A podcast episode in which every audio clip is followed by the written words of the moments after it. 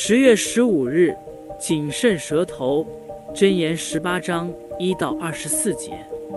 结党营私和吵闹争斗是导致许多团体和组织失败的主因。非短流长的闲言闲语或徇私枉法的办事方式，必定在成员间引起猜忌和不和，最后导致分裂。在任何一个团体内，似乎总有人喜欢挑起纷争。有些人也许只是出于愚昧，也有些人是不怀好意。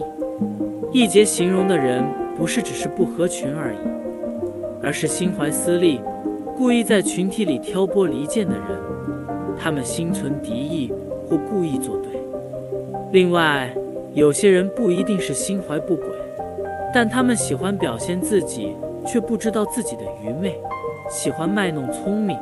总爱发表意见却不顾后果，也有人专管闲事，喜欢传播各种流言蜚语。人的弱点就是喜欢听八卦，对闲言闲语接受一如大吃大喝，喜欢经文称为传舌人的搬弄是非者。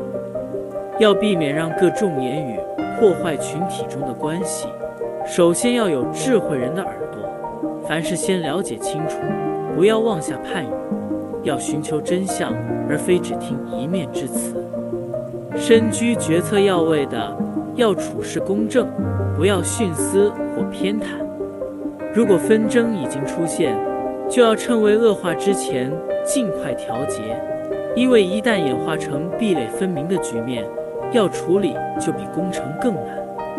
解决纷争的最好方法是，双方都愿意寻求并顺服神的旨意。化解不和，教会是属灵的家，每位信徒都有责任维护神家的和谐，并且不只是避免纷争，而是彼此相爱。保罗说：“倘若这人与那人有嫌隙，总要彼此包容，彼此饶恕。主怎样饶恕了你们，你们也要怎样饶恕人。